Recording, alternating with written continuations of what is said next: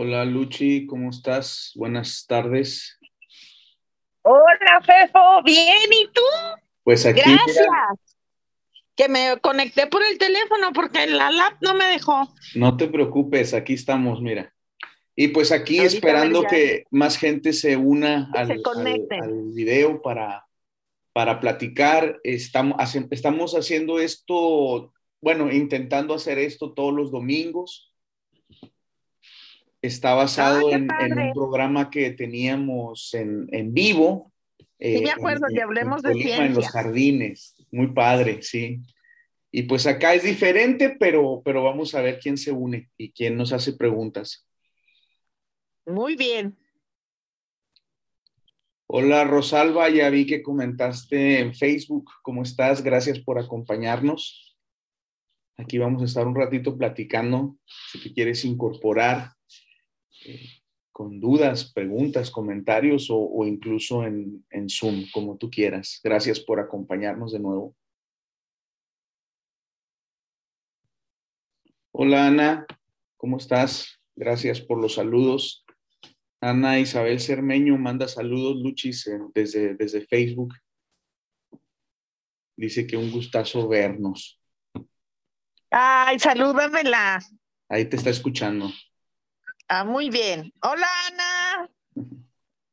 A ver si nos ¿Y va a estar Rosalba- escuchando por Facebook, yo creo.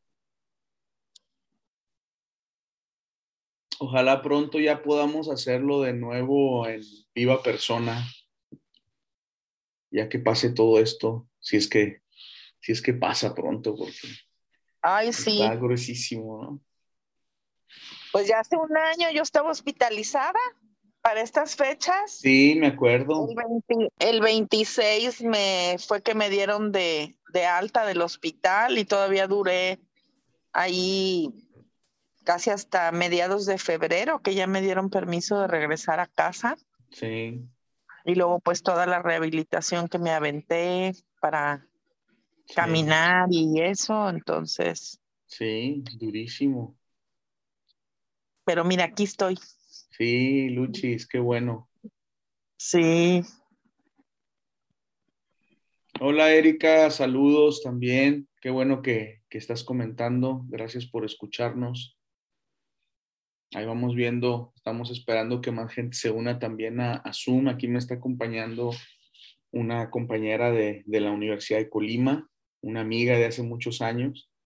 Y ya hay varias personas en, en Facebook. A ver si salen las preguntas o los temas. Y si no, no pasa nada, pues aquí platicamos con Luchis. ¿Sobre qué temáticas pensabas platicar hoy? No, lo que hago, Luchis, es, es esperar a que la gente empiece a platicar y tienen, si tienen preguntas o algún tema que anda por sus mentes y empezamos a, a conversar. No tenemos una... En este, en este programa de, de Pregúntale al Científico, de eso se trata. Tenemos otras actividades dentro del, show que sí, eh, pues son exposiciones ya sobre ciertos temas específicos, por ej- algunas entrevistas que a veces podemos realizar a colegas de otras partes. Eh, este año tenemos planeados hacer varios programas especiales y nuevos, pero este de Pregúntale al Científico es nada más así un rato el domingo si anda alguien por ahí, nada más para saludarnos y si hay alguna cosa que quieran platicar, nada más. Ah, ok. Es más libre. Está Sí. bien eso, porque luego hay mucha gente con muchas inquietudes, con muchas preguntas Sí, y se dejan llevar por información que les llega de internet, en el WhatsApp, en el Face, pero que no tiene a veces ningún sustento, que no tiene, no, no tiene un argumento eh, serio. Por ejemplo, por ejemplo, esa es una de las cosas que a veces pasan. Cuando íbamos a los jardines era común que eh, una vez que nos instalábamos y poníamos ahí la mesita con el cartel y nos sentábamos a tomar café de, de la flor de Suchitlán, que la flor nos, nos, eh, nos hacía este patrocinio, ellos nos los regalaban.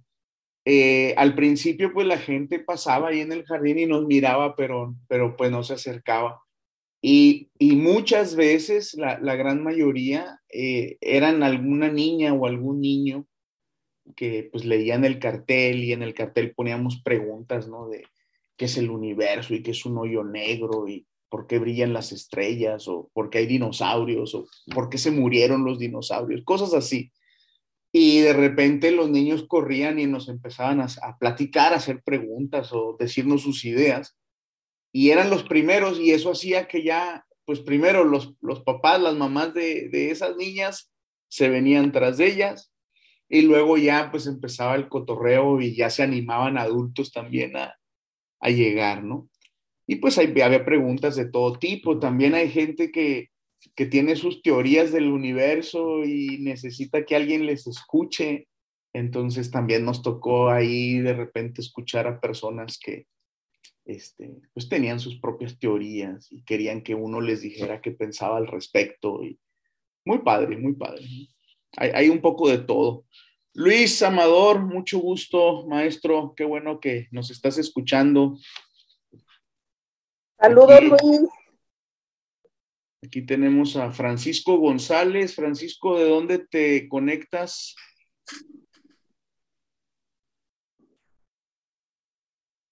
¿Qué tal? Este, de San Luis Potosí. Hola. De la Universidad Autónoma de San Luis Potosí. Qué bien. Bien. ¿Te dedicas a algo de la ciencia, eh, Francisco? ¿Nomás te gustan los temas? No, fíjate, este, te sigo en Twitter, Fefo. Ah. Y este, y vi el, vi el tweet y me dio curiosidad. Yo soy, soy físico, este, óptica y nanotecnología. Y sí, me considero científico. Ah, pues claro que sí. No, pues bienvenido. Cirilo, te estás conectando. No sé si nos escuchas, Cirilo. Buenas tardes. Gracias por conectarte. ¿Cómo estás? Parece que el audio no se conectó bien con Cirilo. Vamos a esperar a ver si, si logra conectarse. Eh, Rosalba, Rosalba en, Facebook nos dice que está asesorando a una chica en matemáticas en el INEA y uno de los temas ha sido el de la notación científica. Eh, me gustaría que comentara los usos que se le da en la vida diaria a este tema. ¿Ok?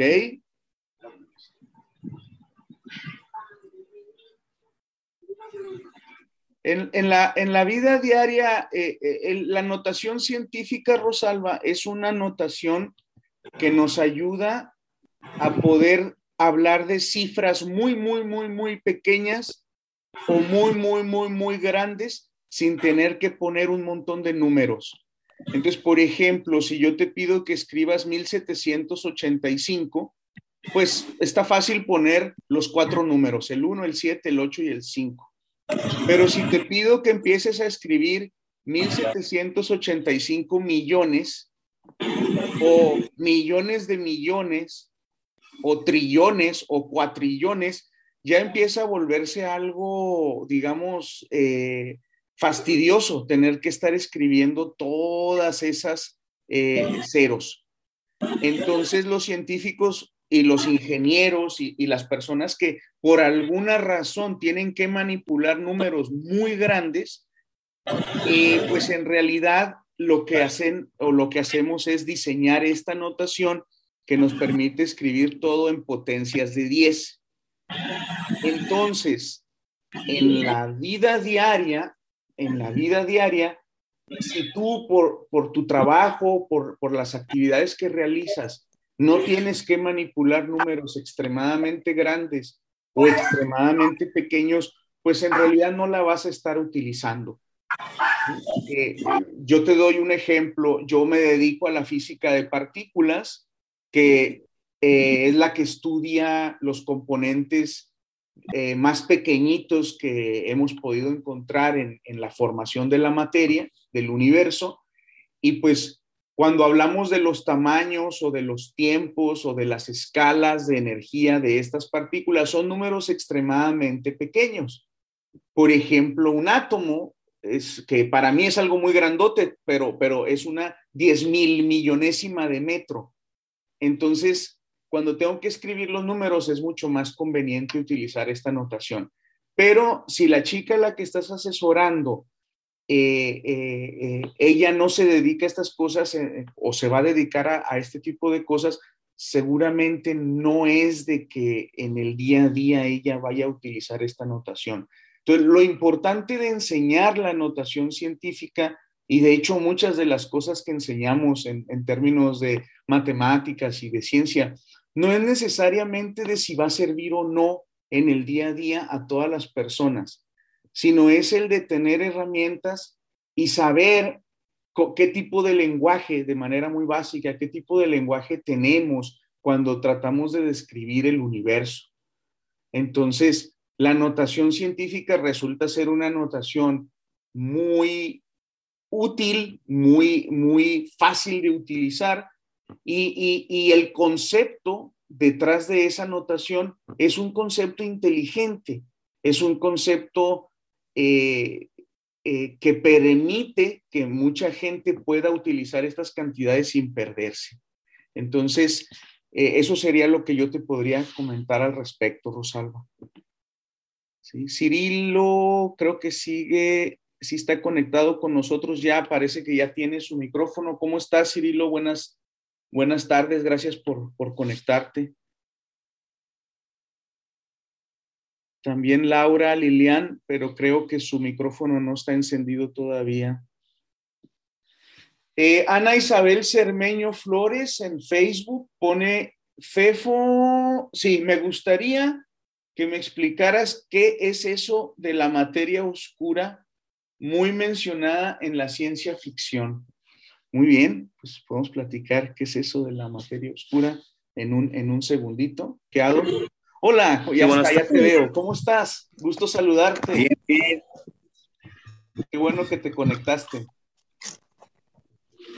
Sí, este, pues nos mandó por ahí nuestro Martín la invitación. Sí. Este, y la verdad que, bueno, me voy conectando y no, no estuve presente desde el principio. Sí, no, no te preocupes, mira, es, es un espacio nada más de, de conversación sobre pues, cualquier cosa, pero siempre la tratamos de orientar a cosas de ciencia para pasar un ratito el, domingo en la tarde antes de, antes de la cena. Es, es, así una convivencia muy, muy informal. Entonces hay gente que nos manda preguntas por Facebook, hay gente que se conecta así como tú y pues, pues aquí podemos comentar lo que se nos antoje o nada más escuchar como, como cada quien quiera. Ah, me da gusto verte, ya tenía tiempo. Pues mira, yo. Sí, este. Pues yo estoy, siempre he estado en el nivel medio superior. Y sí, este, por ejemplo, en. Cuando estuve en bachillerato de Cuauhtémoc, sí tuvimos la oportunidad por ahí de, de tener acercamiento con ustedes a través de algunas charlas. Sí, me acuerdo. De ustedes con los estudiantes. Sí. Creo que, bueno, estos dos años que llevamos este, con las limitaciones presenciales nos ha, pues, este, alejado un poco de esa posibilidad. De esa dinámica. Esperemos que ahora que, esperemos que ahora que, que ya volvamos nuevamente a, a, tener la presencialidad, pues poco a poco vayamos, este, pues teniendo esa nueva oportunidad. Yo sí he estado un poco, este, pues motivando a los estudiantes. Yo recuerdo todavía antes de la pandemia tuvimos oportunidad de, de traer estudiantes a Suchitlán a, a, unos eventos ahí que organizan ustedes en, en cuestión a ciencias, en cuestión a matemáticas, ¿verdad? Entonces, sí.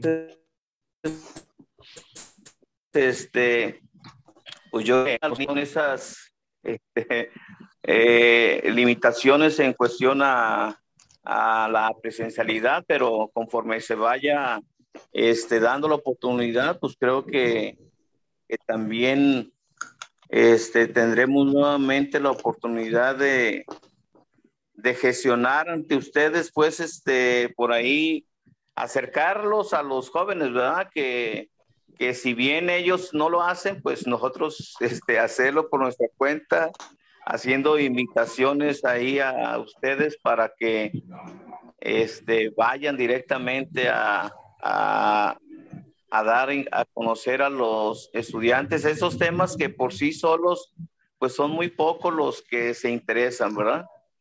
Entonces, pues yo pues agradezco pues la, la, la, invitación y la oportunidad pues que de compartir pues lo que yo tengo como experiencia pues en este en estos temas, ¿verdad? Sale, no, pues ya sabes, sí, lo, lo que se, en lo que creas que podemos apoyar, este, ya sabes, ahí en la Facultad de Ciencias hay, hay un montón de gente que, que le gusta participar con los, con, con, pues, con las profesoras y profesores, los estudiantes de, de nivel medio superior no, no nada más nos conviene, también nos gusta. Entonces, pues ya sabes, cuando, como dices tú, ya que, ya que la situación lo, lo permita, pues nos, nos, volvemos a coordinar para, para hacer actividades conjuntas, claro que sí. Eh, María Elena Tejeda en Facebook manda saludos, dice aquí compartiendo la tarde de domingo con ustedes, los escucho. Gracias, Malena. Este, deberías de conectarte para que me ayudes, pero para las preguntas difíciles, pero bueno. A ver, Ana, entonces eh, lo que te puedo comentar así brevemente sobre materia oscura es lo siguiente. Eh, hace, hace unos minutos estaba comentando que yo hago física de partículas y la, la física de partículas la, la podemos definir como eh, el área de la física, el área de la ciencia que, trata de investigar algo así como los ingredientes eh, básicos que, hacen, que logran que se, conforma, que se conforme la materia. Y la materia eh, la vamos a entender en este momento como todo lo que tú puedes ver y tocar y oler. Vamos a definirla de esa manera. Entonces, por ejemplo, tú puedes ver las estrellas, tú puedes ver la luna, tú puedes ver un sapo, eh, tú puedes oler eh, pues, eh, los vegetales, la comida, puedes tocar muchas, muchas también los vegetales, a un perrito, etcétera, y, obviamente a ti misma.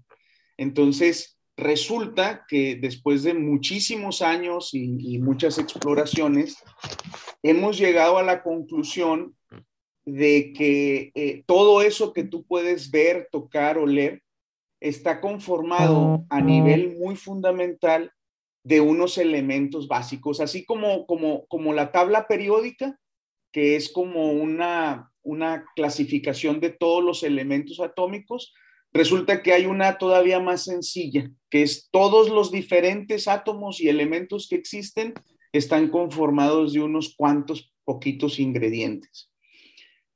Y los nombres que les damos a esos ingredientes son unos nombres medio extraños. Eh, se llaman quarks y hay seis quarks y se llaman leptones y también hay seis leptones. Y entonces con esas 12 cosas, si, si se combinan de ciertas maneras, tienes un sapo o un sol o pues una manzana. Ahora, por otro lado, aparte de la física de partículas, existe otra área de la física que se llama cosmología. Y la cosmología en los últimos años eh, ha avanzado también muchísimo. La cosmología eh, trata de estudiar el universo como en, su todo, es decir, eh, a nivel global, cómo se formó y cómo, cómo, cómo evoluciona el universo. Entonces, seguramente tú has escuchado de que la teoría científica acerca del, surgimiento y evolución del universo se llama la teoría del Big Bang. Bueno, esta es una teoría científica, eso quiere decir que está sustentada con, con evidencias y en los últimos años con evidencias muy fuertes. Dentro de esas evidencias, una de las cosas que hemos aprendido es como el, eh, la clasificación energética que tiene el universo. Entonces resulta que todas las observaciones y la teoría matemática subyacente nos dice que el universo, toda la energía y materia que hay en el universo, los leptones y los quarks, que son de los que las estrellas y las galaxias y tú y yo estamos hechos, representan nada más como el 4% de toda la energía materia que hay en el universo. El, el 96% restante se divide en dos partes. Un como veintitantos por ciento que se llama materia oscura y se le llama materia oscura porque los físicos y las físicas somos prácticamente unos poetas. Entonces, este, se nos, no se nos ocurrió otro nombre más bello. Se le llama oscura porque no la puedes ver, porque no interacciona con la luz, que, que es la que nos permite ver las cosas. Solamente interacciona a través de la gravedad. Y el setenta y tantos por ciento restante es otra cosa que se llama energía oscura. Sabemos muy bien qué es lo que hacen estas cosas, pero no sabemos de qué están formadas. Entonces, nosotros pensamos, y toda la información que tenemos hasta este momento, indica que esta materia oscura, este veintitantos por ciento, le llamamos materia porque pensamos que efectivamente también está conformada por algún tipo de partícula o partículas como los quarks y como los leptones, pero que no es ninguna de esas 12. Y tenemos ya varios años intentando buscarlas en múltiples experimentos alrededor del mundo. De hecho, en la actualidad eh, es una de las áreas más candentes de investigación en términos experimentales y prácticamente cualquier estudiante de doctorado tiene postulado eh, una, una, una partícula de materia oscura como una hipótesis eh, dentro de sus investigaciones. Y la energía oscura, lo que es, lo que entendemos que es y que entendemos muy bien, es el universo se está expandiendo. Eso lo sabíamos desde hace mucho tiempo. Pero lo que no sabíamos hace mucho tiempo y supimos hace relativamente poco es de que no solo se está expandiendo, sino que lo está haciendo de manera acelerada, es decir, cada vez se expande más rápido y es ahí donde entra esta energía oscura. Entonces, e, es una explicación así muy breve eh, eh, para darte una idea así muy general de a qué le llamamos nosotros en la física materia oscura. A ver, este, espero que haya sido más o menos claro, pero pues coméntame qué, qué opinas y si y si quieres más eh, alguna clarificación por ahí en algún tema. Y alguien que me esté escuchando que quiera agregar algo sobre lo que dije, pues adelante, ya sea aquí en vivo o en los comentarios en, Facebook.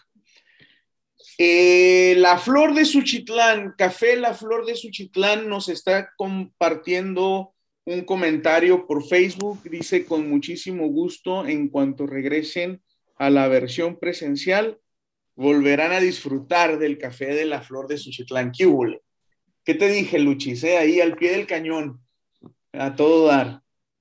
Excelente. La Ángel que no raja. No, no, y además el mejor café. No sé si sea el mejor o no, objetivamente. Subjetivamente sí, a mí ya no me gusta ningún otro. Pero bueno, no es comercial, pero sí es comercial.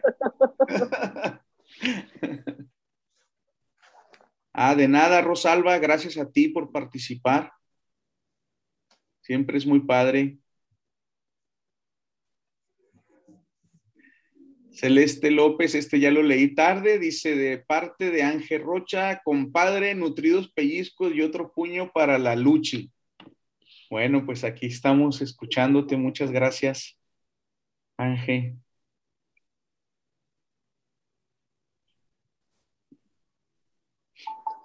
algo que comentó Francisco González, ¿verdad? Que te dedicabas a la, a la nanotecnología y este, eso ahorita está así como con muchas, con muchas aplicaciones y con muchas cosas, ¿verdad? Yo ahí en la biblioteca tengo muchas cosas de nanotubos de carbón, de nanomateriales y nano 20 mil cosas. Y se me hace como bien interesante porque también al igual que lo que hace FEFO son partículas sumamente chiquititas, ¿verdad? Sí, bueno, bastante más grandes que las que trabaja FEFO, ¿verdad? Muchísimo más grandes que las que trabaja FEFO, pero sí, este, es, un área, es un área muy interesante con muchas aplicaciones porque pues, al hacer la, la, materia este, más pequeña al nivel de los nanómetros, cambian sus propiedades, ¿no? Entonces se te abre un abanico de posibilidades muy grandes en lo que las puedes utilizar.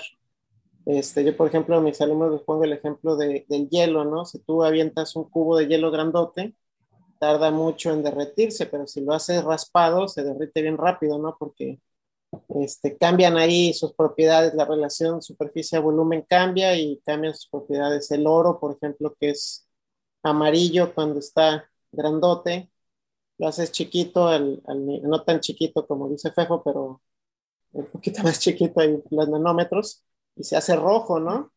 Entonces tú puedes utilizar un, un material para, para, muchas aplicaciones porque sus, sus, propiedades cambian. Por ejemplo, dices nanotubos de carbono, pues es carbón, ¿no? con el que haces tu carne asada, con el que este, escribes con el lápiz, eso es carbón, pero en, en, este, en, de cierto tamaño y, y, de cierta forma son mucho más resistentes, conducen mejor la electricidad, el calor y demás, entonces se pueden utilizar para, por ejemplo, este, nanotubos de carbono en las raquetas de tenis para hacerlas más, este, más resistentes y más ligeras. Entonces se abre una posibilidad este, tremenda, ¿no? Eh, para utilizar un material en muchísimas otras cosas. Y, y sí, este, aplicaciones eh, eh, que no se han quedado ahí en, el, en, en, en, la investigación, porque muchas veces salen este, así como que productos que, que parecen ser la panacea, ¿no? los nanotubos de carbono, el grafeno, que van a revolucionar y que, etcétera, etcétera pero bueno, requieren mucho tiempo de desarrollo e investigación, pero que ya están utilizándose, por ejemplo, los bloqueadores solares, este, muchos de esos utilizan nanopartículas, ¿verdad? De, de dióxido de titanio, de dióxido de zinc, para bloquear la luz ultravioleta, eso ya es algo que está muy, muy utilizado, nanotubos de carbono en algunos este, materiales para hacerlos más fuertes y más ligeros. Entonces, sí, y pues no sé si allá en la Universidad de Colima haya este, carrera de nanotecnología, pero hay, hay algunas en México, hay, yo doy clases en una ingeniería en nanotecnología, este, y sé que hay otras en otros, en otros estados, en Guadalajara, en Puebla, este, en Ensenada, creo.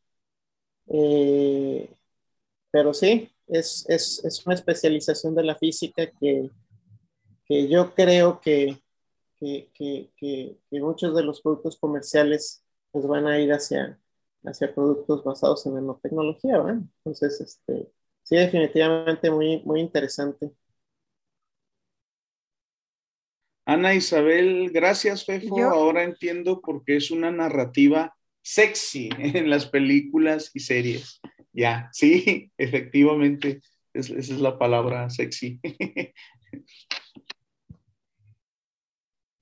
Bueno, yo estoy, estoy de la Ciudad de México y este, yo soy Laura Lilian para servirle. A mucho gusto, Laura. Gracias por acompañarnos. Al contrario, gracias por invitarme.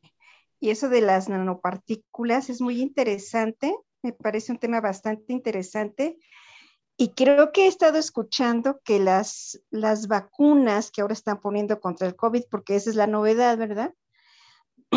Tienen nanopartículas, estaba yo escuchando. No sé si sea verdad.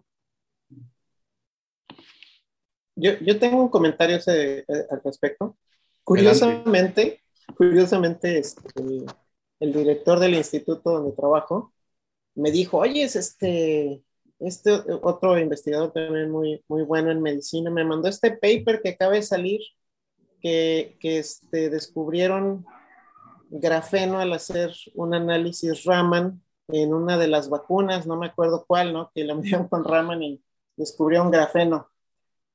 Este, y está publicado, no tengo la referencia, pero la puedo pedir, ahí la puedo poner en el Facebook, si después me dan la liga, porque la página de Facebook sí no la conozco, pero yo desde mi punto de vista, sin haber leído el artículo ni nada, yo creo que es falso, porque este, me platicó más o menos cómo hicieron la, la este, bueno, e, en este, en este, en este artículo, ¿no? Hicieron la, la, la, la prueba con un Raman que enfoca en luz y aumenta mucho la, la, este, la, la, temperatura y la potencia, porque lo, lo, lo, enfocan bastante el, el, láser, ¿no? Entonces, cualquier pedacito de carbón que se puedan ahí encontrar con esa, con esa cantidad de energía se pudiera convertir en, en, este, en, un, en otra forma de carbón que pudiera ser el grafeno, que se pudiera identificar, ¿no? Entonces, yo en ese aspecto yo creo que ese es falso. Ahora, lo que tú mencionas de que este, pudieran ser nanotecnología, sí, las, las vacunas, por ejemplo, las que son, este, las que encierran este, alguna de las proteínas del COVID en, un, en, una, en una cápsula este, de algún virus no activado, esos, esas estructuras tienen este, tamaños de los, de los nanómetros. Entonces, si a eso te refieres, eso sí es nanotecnología, ¿no? Si te refieres al reciente artículo que salió que traía en grafeno, ese yo desde mi punto de vista creo que este, pues fue ahí un error de la medición, una contaminación ahí en la medición. Pero sí, una forma de hacer partículas es encapsular el, el este, pues el, la, entonces le diga, el, el, el, agente que tu sistema inmunológico tiene que reconocer, ¿no? Entonces lo, lo encapsulan, por ejemplo, en un virus que no esté activado. Eh, creo que el, la, este, todas las vacunas que nomás es una dosis, este, Cancino, Johnson Johnson y demás, este, son de ese tipo que las mandan así en una, en una burbuja chiquita, que es una, en una cápsula, y por eso nomás te ponen una, porque ya tu sistema este, inmunológico las reconoce y, y, pues este, cuando se te vuelven a poner otra, pues las ataca y ya no sueltan lo que traían adentro y ya no sirven, ¿no? Por eso no ponen una dosis. Pues en ese aspecto, esas sí están basadas en nanotecnología, ¿no?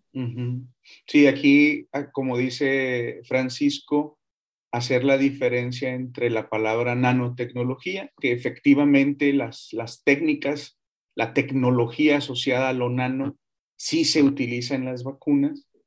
Y, otra palabra muy relacionada es nanopartículas. Y eso puede significar una cosa, una cantidad inmensa de diferentes eh, cosas en realidad. Pero lo que, lo que sí, eh, Laura, lo que, como dice Francisco, lo que sí es seguro es de que sí se utiliza nanotecnología para la construcción de algunas de las vacunas, efectivamente. Y ahora que Francisco menciona esto del, del Raman y del, del, resultado de ese paper, una de las cosas que está sucediendo con, con el COVID, bueno, dos cosas que están sucediendo con esta situación del COVID son las siguientes. Uno, de que la premura y, y la importancia del tema está haciendo que mucha de la forma en que hacemos ciencia se esté haciendo en vivo y vista por muchas personas que antes no, no le ponían atención a lo que estaba sucediendo. Eso por un lado. Y por otro lado, ha hecho que gente eh, en afán, quizás eh, vamos, a, vamos a darles el beneficio de la duda, quizás con la mejor intención, gente que no es experta, científicos que no son expertos en cuestiones de virología, de epidemiología, de biología molecular, de nanotecnología, pero que son personas con muchas habilidades y quieren hacer algo, de repente han querido empezar a meterse a hacer estudios y al no ser expertos han estado cometiendo muchos errores. Ahora, lo interesante de estas dos cosas es de que esto siempre sucede en la ciencia, solo que ahora está como muy acelerado y en vista de todo mundo. y eso a veces genera muchas confusiones y, pues metidas de pata que, que, luego son contraproducentes para nosotros mismos como, como comunidad científica. Pero en realidad siempre la ciencia avanza así.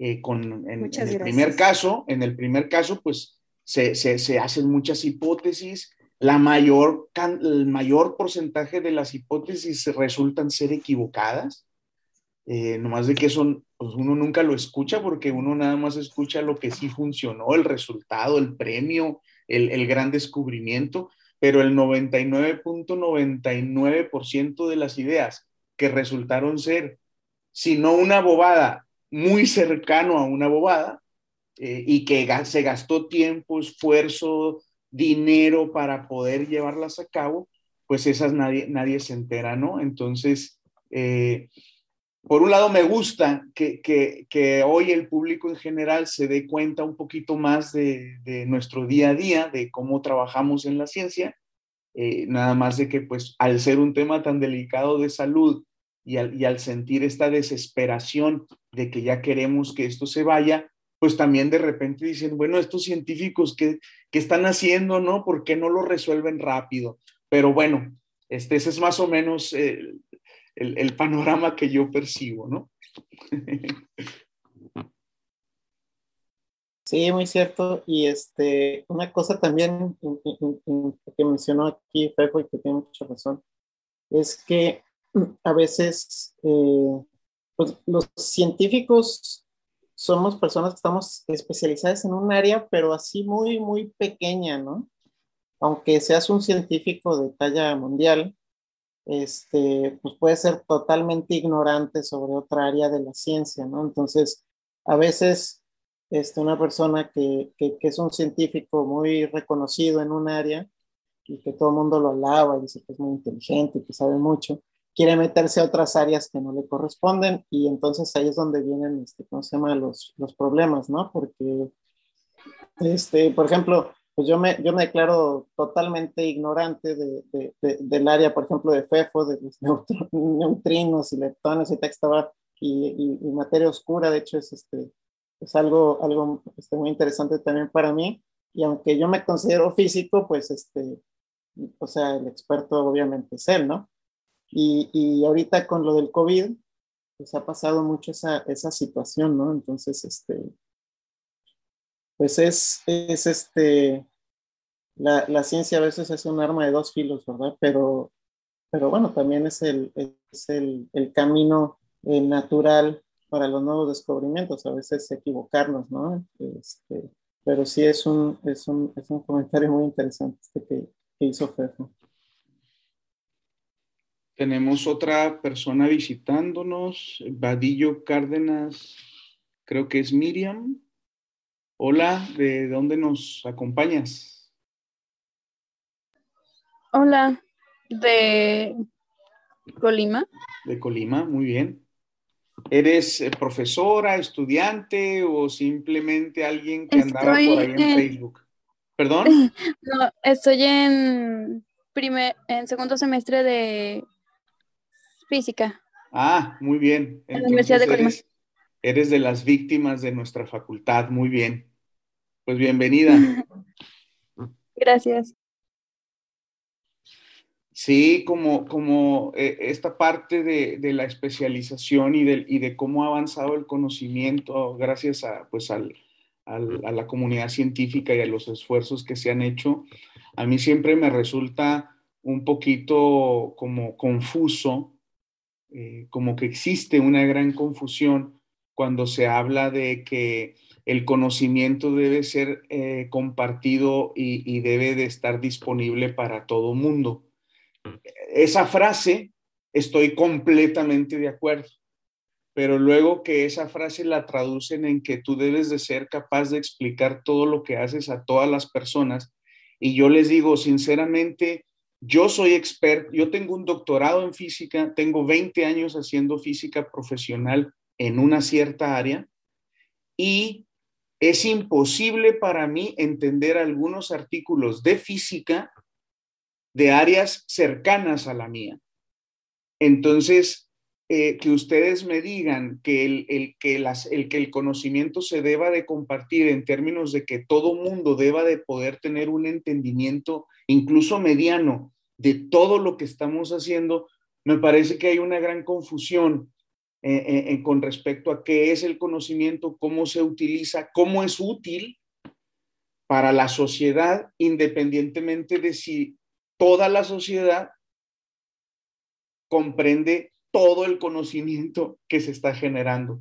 Entonces, a, veces se juega con estas palabras, eh, pues más bien con un tinte más político que otra cosa, pero, pero creo que a veces sí nos hace daño, ¿no? Cuando no, nos tildan. Por ejemplo, a mí me encanta la divulgación, a mí me encanta tratar de hablar de ciencia, me encanta tratar de hablar de lo que hago, que a veces eso, o sea, a veces en mi misma disciplina tengo dificultad en entender algunas de las cosas que otros colegas están inventando, pero aún así me gusta tratar de compartir esas cosas, pero uno llega hasta, hasta cierto punto y la intención en realidad nunca es al menos de mi parte, eh, que las personas a las que, con las que yo estoy compartiendo esto entiendan física.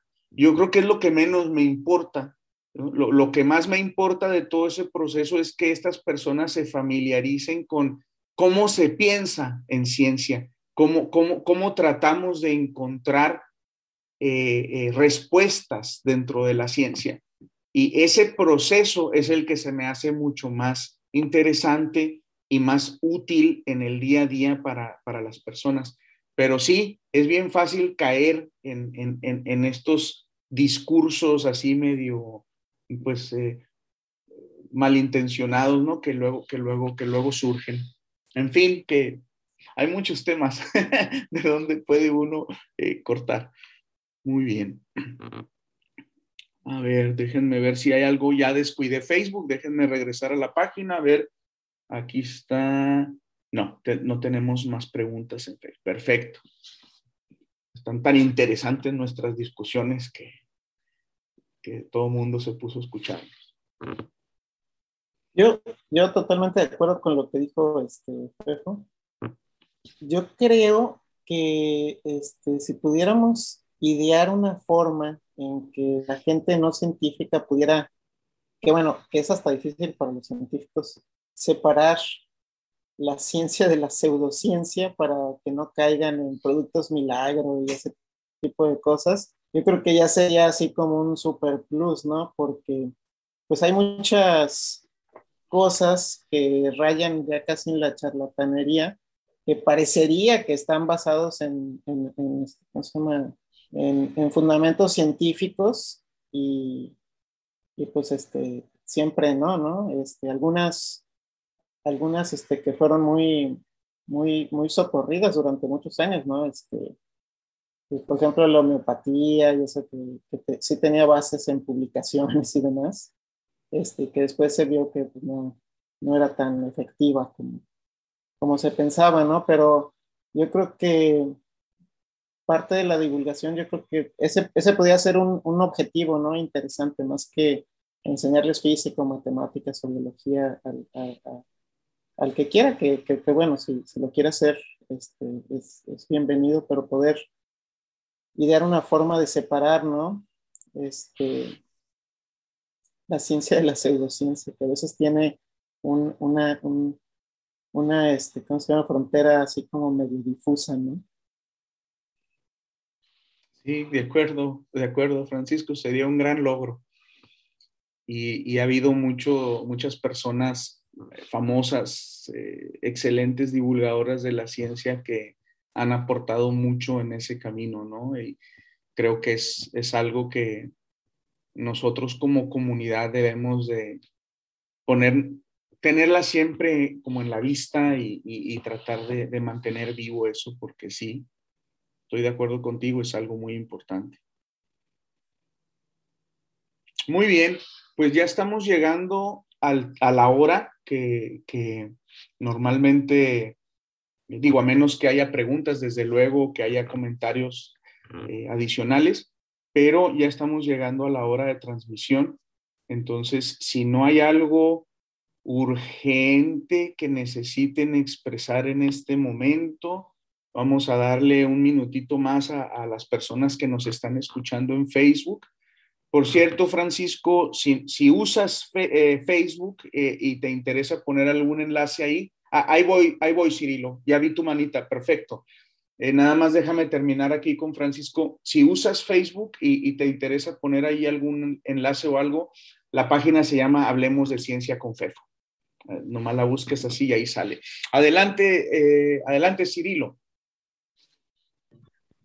Bueno, primero, este, felicitarlos por este espacio. Este, a mí me gustaría que en la medida de lo posible este tipo de espacios pudiera bajarse hasta un nivel medio superior, que es donde yo laboro, y que este, creo que pues hace falta eh, manejarles estos, estos temas a los estudiantes. Y a mí me gusta lo que tú mencionas, eh, lo que expresaste, no hablarles en sí de la materia de física, sino hablar de cuestiones que a ellos este, les atraiga. Hay muchas cosas novedosas, muchas cosas que uno desconoce, este, y que creo que hace falta despertar el interés a los jóvenes en ese aspecto. Entonces, eh, reitero mi felicitación y que pudiera este, ver, verse esa parte de, de poderlo bajar a, a, nivel medio, porque pues obviamente hay que utilizar otro tipo de, de lenguaje, otro tipo de ejemplos, de experiencias, ¿verdad? Y hay un tema que me gustaría, obviamente por los tiempos, no creo que ahorita sea pertinente, pero sí me gustaría, por ejemplo, yo desconozco pues, este, eh, muchas, eh, digo, cosas de física, pero por ejemplo, este, sé que hay un monitoreo, por ejemplo, a, los volcanes, al de Colima, a otros volcanes del, del, país y eso. Pero ¿qué sucede con esos volcanes como ese que acaba de recientemente de, de hacer erupción? No sé si, si en algún lugar, algún país o algo, exista el monitoreo de, ese tipo de, volcanes donde no los tiene uno este, visibles, ¿verdad? Entonces, ese sí sería un, tema y mi, mi, inquietud en ese sentido es hasta dónde se ve afectada la fauna de, este, en, un, en una erupción de, de un volcán de esta naturaleza, ¿verdad? Entonces, digo, por los tiempos a lo mejor no alcanza, pero sí gustaría que en un momento este, pudiera darse pues ese tipo de información la cual desconocemos, ¿verdad? Muy bien, Cirilo, ¿no? Te agradezco también a este espacio y, y, pues sí, ojalá y se pueda también bajar a, al nivel medio con los, con los jóvenes. Muchas gracias. Claro, gracias a ti. y bueno, respondiendo Déjame primero comentarte sobre lo de los jóvenes. Una, una de las maneras que, podríamos hacer es que nos ayudes compartiendo el enlace a los, a los chicos, a las chicas, para que se conecten el, próximo domingo o bueno, el domingo que ellos, ellos puedan. Y, ya, ya al estar ellos conectados, pues la conversación se, va naturalmente al nivel de quienes estemos, ¿no? Así que eso sería muy, muy, muy sencillo y, además muy agradable. Entonces, si tú lo compartes con tus estudiantes, con tus colegas y, ellos a su vez con sus estudiantes, pues seguramente que vamos a poder, hasta, hasta vamos a tener que hacer más programas para poder darnos abasto. y de los volcanes, eh, yo te comento que eh, eh, voy a invitar a, a, pues en la Universidad de Colima tenemos varias personas expertas en volcanes, en diferentes aspectos de ellos. Y pues mira, ya con tu pregunta, un día de estos les voy a, les voy a pedir que, les voy a invitar a que se unan en alguna oportunidad que tengan y nos platiquen sobre esta y otras inquietudes que puedan, que puedan surgir al respecto. ¿Qué te parece? Me parece perfecto. Y tenlo por seguro que haré lo propio con, con hacer extensiva la invitación a, los profesores de, de ciertas asignaturas que tienen que ver con esta parte de ciencia y por consiguiente a los estudiantes. Te agradezco. No, a ti. Muchas gracias.